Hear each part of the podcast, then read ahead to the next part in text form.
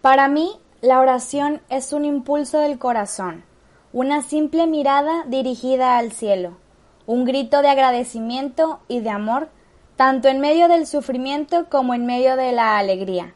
En una palabra, es algo grande, algo sobrenatural que me dilata el alma y me une a Jesús. Santa Teresita.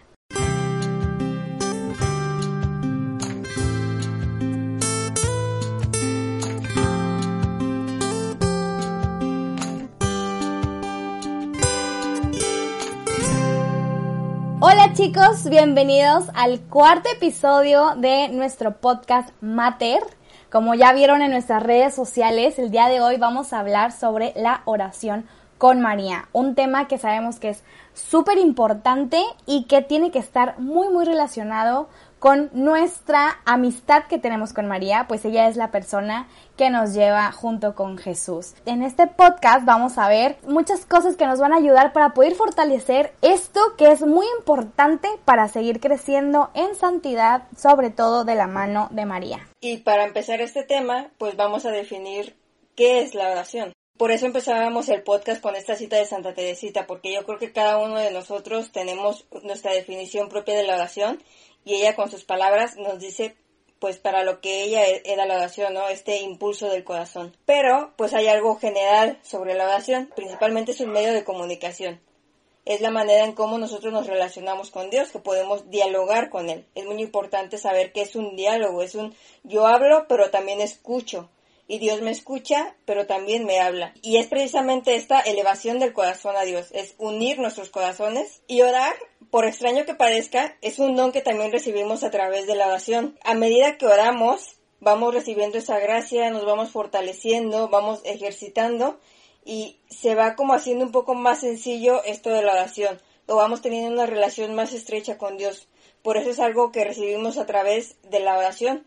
O sea, no podemos esperar orar así de la nada como por arte de magia, sino nos tenemos que poner a practicar, a empezar poco a poco y de esa manera lograremos esta oración tan profunda que algunos santos llegan, pero que todos, todos podemos llegar a tener esa, esa conexión tan profunda con Dios. Y la oración es clave para la vida del cristiano. ¿Por qué? Principalmente por eso, porque es lo que nos conecta con Dios. Como ya dije, es la manera en la que hablamos con Él. Y a medida que vamos hablando, también nos va configurando con Cristo, nos va transformando. O sea, nuestra oración es eso que transforma nuestra vida para que cada vez nos parezcamos más a Jesús. También en la oración escuchemos la voluntad de Dios. Yo no puedo ir a andar haciendo cosas solo porque creo que Dios es eso es lo que quiere, si yo no verdaderamente he escuchado en mi oración que esa es la voluntad de Dios. Cuando siempre que pregunta la gente como ¿cómo escucho la voluntad de Dios? o ¿cómo sé si es la voluntad de Dios? Pues la respuesta siempre va a ser la oración y siempre te van a dirigir a, ese lugar porque solamente a ti Dios te lo va a decir. A nadie más le va a decir cuál es la voluntad para tu vida. También es clave para la vida del cristiano porque una vida de oración se nota. Se nota en nuestras actitudes, en cómo nos relacionamos con los demás, en qué cosas hacemos. Se nota que estamos orando.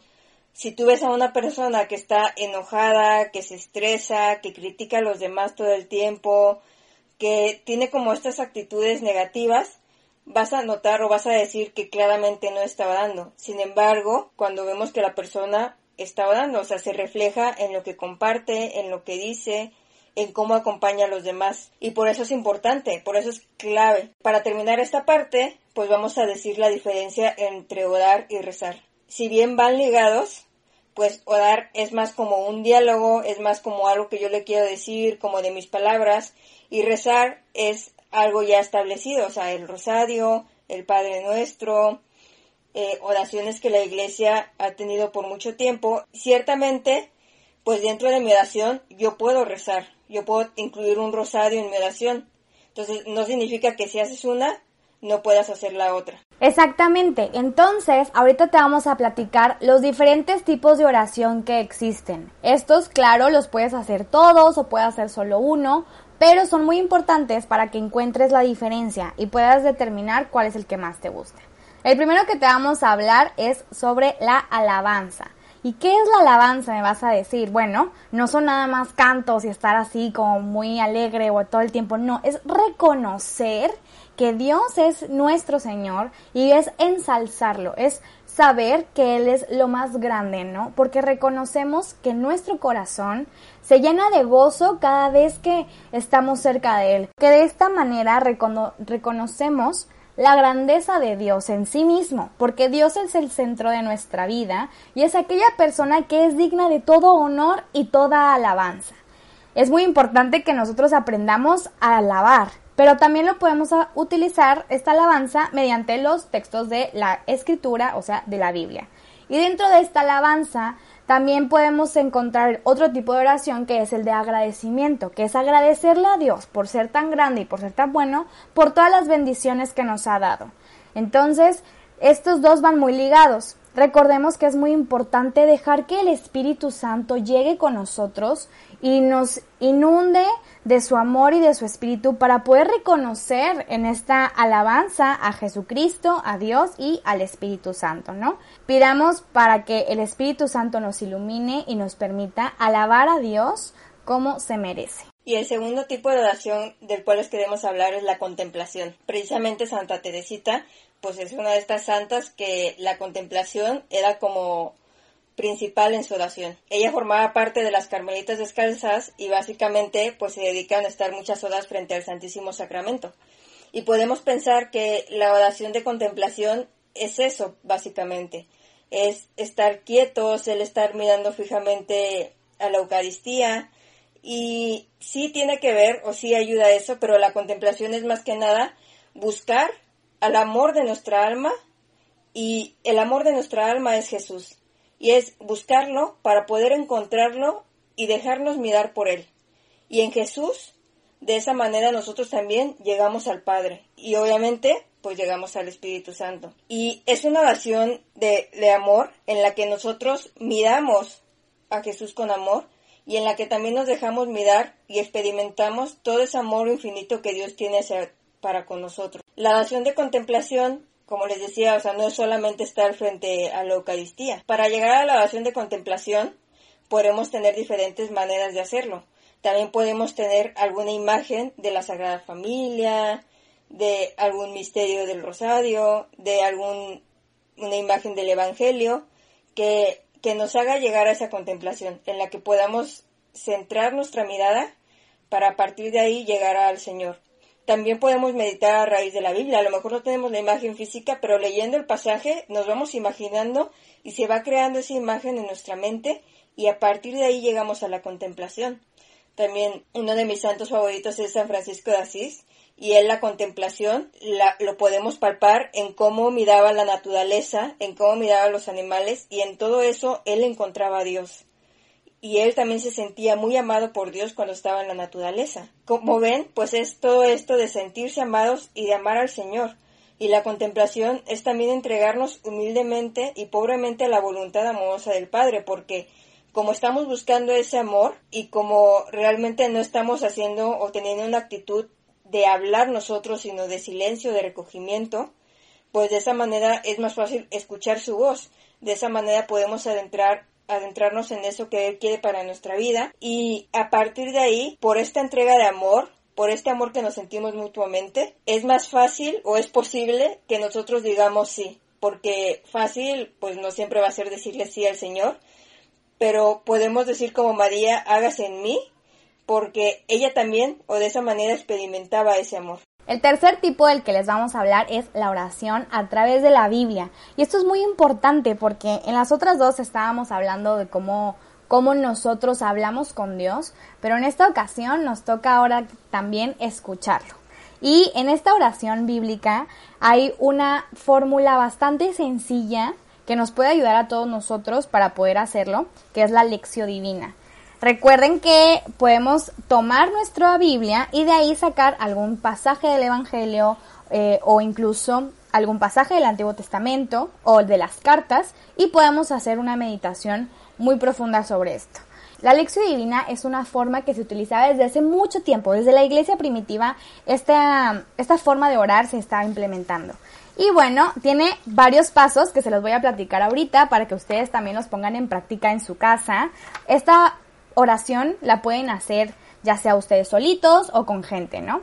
El primer paso es la lectura orante, es leerlo tal cual el Evangelio o el pasaje que escogimos y ver qué personajes, en dónde estaban ellos, qué frases dicen, qué verbos utilizan, es todo esto, ¿no? Como leerlo básicamente todo desde el principio a fin y entenderlo, entender ese contexto. El segundo paso es cuando Dios nos habla, que es la meditatio, es entender ahora sí qué es lo que me está diciendo ahí Dios, qué es lo que me está tratando de enseñarme en este momento. Y aquí yo tengo que estar muy abierto a ver qué es lo que me quiere decir el Señor el día de hoy. El tercer paso es oratio, que es ahora sí yo responderle a Dios en este momento, ya después de que entendí el Evangelio o el pasaje y que entendí qué es lo que él me quiere decir, ahora sí es cómo yo le contesto, ¿no? Cómo yo de todo lo que estoy aprendiendo en este momento se lo puedo reflejar en una oración dicha ahora desde mi corazón a Dios. Y por último, por supuesto, está la acción, que es no me puedo quedar yo nada más con que, ah, bueno, ok, Dios me habló y ya le contesté y qué padre, sigo mi vida. No, es entender que hay un compromiso que yo debo de tener, porque hay un antes y un después de haber hecho esta oración.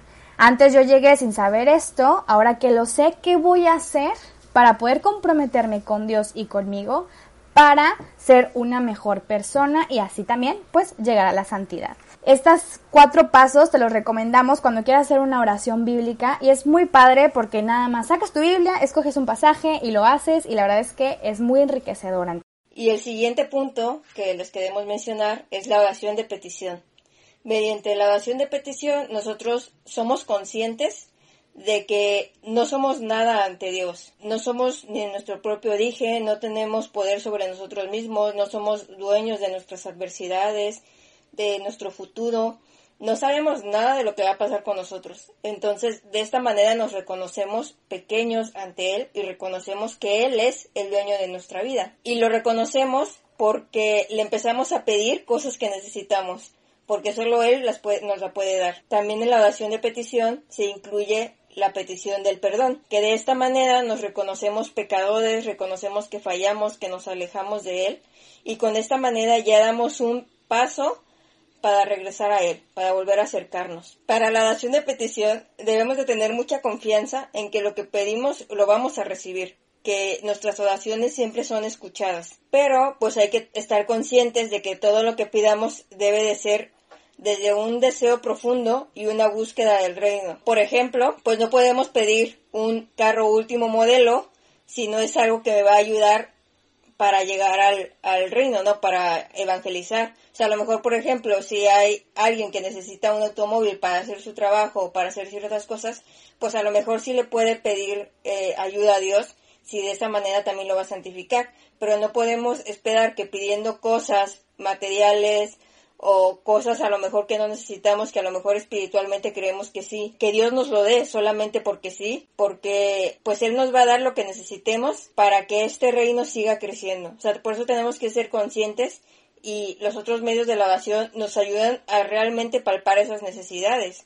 O sea, la salud, el trabajo, o sea, qué es lo que nos ayuda a seguir y a continuar en este camino de santidad. Y de esta manera, pues así participamos en el amor salvador de Dios, porque también es nuestra propia santificación, pero así como María, también debemos buscar la santificación de los demás. Y el último ejemplo de oración es la oración por intercesión. Y esta oración es una oración muy bella porque aquí se demuestra toda la humildad que cada persona tiene. Porque en esta ocasión, en vez de estar pidiendo por algo para mí, yo estoy pidiendo por algo para alguien más. Algo que sabemos que le va a ayudar, como decíamos hace un momento, a llegar al reino. Entonces, con esta oración yo dejo de lado todo lo que soy yo para pedirle al Señor algo por alguien a quien yo amo. Entonces, definitivamente, ese tipo de oración es una muestra muy grande de amor que cada persona tiene. Y sobre todo, la persona que tiene este ejemplo de oración de intercesión pues es María, ¿no? Quien nos enseña a pedir por los demás y reconocer en los demás sus necesidades para hacerlas también parte de nosotros, reconocer a nuestros hermanos en necesidad y así poder crecer juntos como iglesia. y sobre todo que es ella la que intercede por nuestras peticiones. Cuando nos acercamos a María, no es porque ella nos vaya a hacer el milagro, sino porque ella es la que lleva nuestra petición a la Trinidad. Y precisamente, pues la siguiente pregunta es, ¿por qué orar con María? Ahora que ya conocemos los tipos de oración, ¿cómo es que la podemos incluir en nuestra oración? ¿O por qué deberíamos dirigirnos a ella, además de lo que ya acabo de mencionar de la intercesión? Y es que básicamente María nos puede enseñar a orar, porque Jesús, ¿de dónde aprendió a hacerlo? Jesús seguramente lo aprendió de María y de José. Sus padres fueron esa escuela de oración que él de niño necesitó y que le fueron enseñando. Y nosotros seguramente así como Jesús aprendió de María a orar, nosotros también podemos hacerlo aprendiendo de ella. Cuando nos acercamos a ella, ella nos enseña a acercarnos a Dios con su corazón, nos enseña a orar con sus mismas palabras y con sus mismas actitudes, que es lo que ya mencionábamos en uno de los primeros podcasts, que si nos relacionamos con María, vamos aprendiendo de ella actitudes de ella. Entonces, si nosotros en la oración dejamos que ella nos enseñe, ella nos va a ir enseñando cómo ella oraba a Dios y cómo es esta cercanía que ella tenía con la Trinidad. Precisamente les mencionábamos en el capítulo pasado que la iglesia la tiene como modelo de santidad. No incluye nada más ciertos aspectos, sino también incluye que María debe ser nuestro modelo de oración. María es nuestro modelo de oración. Ella es la persona que nos enseña cómo debemos orar. No crean que porque María ya era la toda santa, no necesitaba esta comunicación que tenía con Cristo o con Dios. Al contrario, ella también estaba consciente de que era necesario tener esta comunicación con Él y poder hablar con Él.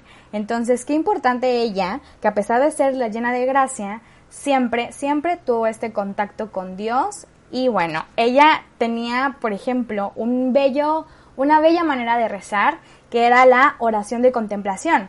Porque si recuerdan en los mismos pasajes, dice, María meditaba todo esto y lo guardaba en su corazón. Entonces aquí podemos ver un ejemplo clarísimo de cómo María contemplaba, lo meditaba, lo tenía en su corazón y lo procesaba. Y de una manera u otra hacía ese, esa persona que ella quería ser, que era llegar a la santidad. Y otro tipo de oración que está clarísimo, que le encantaba, era la oración de alabanza. Y eso lo podemos ver en el Magnífica, en esta oración tan bella que ella hace cuando va y visita a su prima Isabel, y que ella reconoce que Dios es el más grande y que Dios es aquella persona que la está llevando a ella a llegar a la santidad.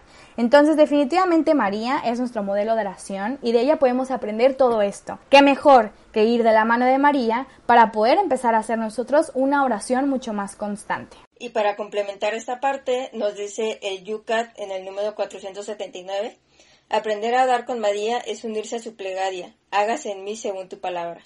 Odar es la entrega que responde al amor de Dios. Si como María decimos sí, Dios tiene la oportunidad de vivir su vida en nuestra vida. Y qué importante es esto, porque cuando Dios nos pide algo, no significa que nos va a obligar a hacerlo. Nosotros tenemos la libertad de decirle que no. Y Él, como todo buen caballero, nos va a respetar ese no y no nos va a obligar a hacerlo. Pero a medida que nosotros nos relacionamos con Él en la oración, como ya mencionaba al principio, pues este sí lo podemos dar. Este sí a, la voluntad, a lo que Él nos pida, a reconocer que eso es para nuestro bien y para el bien de otros. Y a pesar de que sea complicado o difícil a veces, sabemos que Él va a estar acompañándonos. Entonces, alguien que no lleva una vida de oración, se le hace difícil dar ese sí, porque a lo mejor una de las dudas o de los temores es que va a estar solo en ese camino.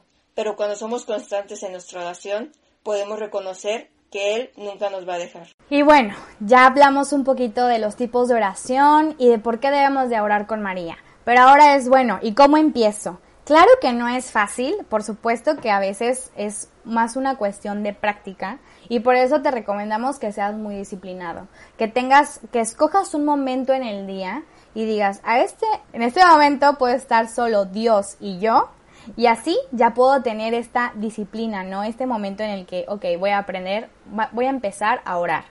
Claro, cada persona es diferente. Hay personas que tienen un estilo de oración que más les gusta, por ejemplo, la que mencionamos, la bíblica, u otras personas que prefieren estar contemplando la Eucaristía o alguna imagen. Pero tú nunca vas a saber cuál es la que más te gusta si no las practicas y las detectas. Entonces es muy importante que veas cuál de todas es la que más se te acomoda según tu personalidad y bueno, de esa manera puedas seguir haciendo tu oración. Algo que nos ayuda mucho para poder orar es, por supuesto, entrar en este ambiente de oración. Entonces, a lo mejor en tu propio cuarto o en algún lugar de tu, de tu casa puedes tener un pequeño altar que te puede ayudar a entrar en este ambiente, a reconocer a Jesucristo en ese lugar. Y claro, por supuesto, que el lugar por excelencia para poder encontrarlo, pues es el templo en una capilla donde esté el Santísimo. Entonces, encuentra estos lugares, entra en este ambiente de oración para que te sea más fácil continuar con tu vida de oración y recuerda que es importante que empecemos a hacerlo de manera pues diaria. Claro, es, es complicado, pero vete poniendo metas a corto plazo, vete poniendo así cositas chiquitas que puedas ir cumpliendo día a día y más adelante ya, ahora sí vas agarrando un poco más de práctica y de experiencia y puedes tener una oración mucho más completa. Entonces no te desesperes y empieza poquito a poquito. Ten esta disciplina que te va a ayudar y sobre todo si te ayuda, puedes también entrar en este ambiente de oración con algún canto católico que seguramente te va a ayudar a reconocer a Jesucristo y a Dios y al Espíritu Santo en todo momento. Y para terminar, les queremos compartir esta siguiente frase. La oración es la mejor arma que poseemos, la llave que abre el corazón de Dios. Santo Padre Pío. Gracias por escucharnos, por llegar hasta este momento del podcast. Si tienen algún comentario, alguna sugerencia, alguna duda, nos pueden escribir en nuestras redes sociales. Estamos tanto en Facebook como en Instagram como arroba mater.oficial. Ahí nos pueden mandar un mensaje y nosotros con gusto se lo responderemos. Recuerden que tenemos otros episodios por si aún no los han escuchado para que se pasen por ahí. Y bueno, por mientras, nosotros aquí nos despedimos y nos escuchamos la siguiente semana. Gracias, nos vemos, bye bye.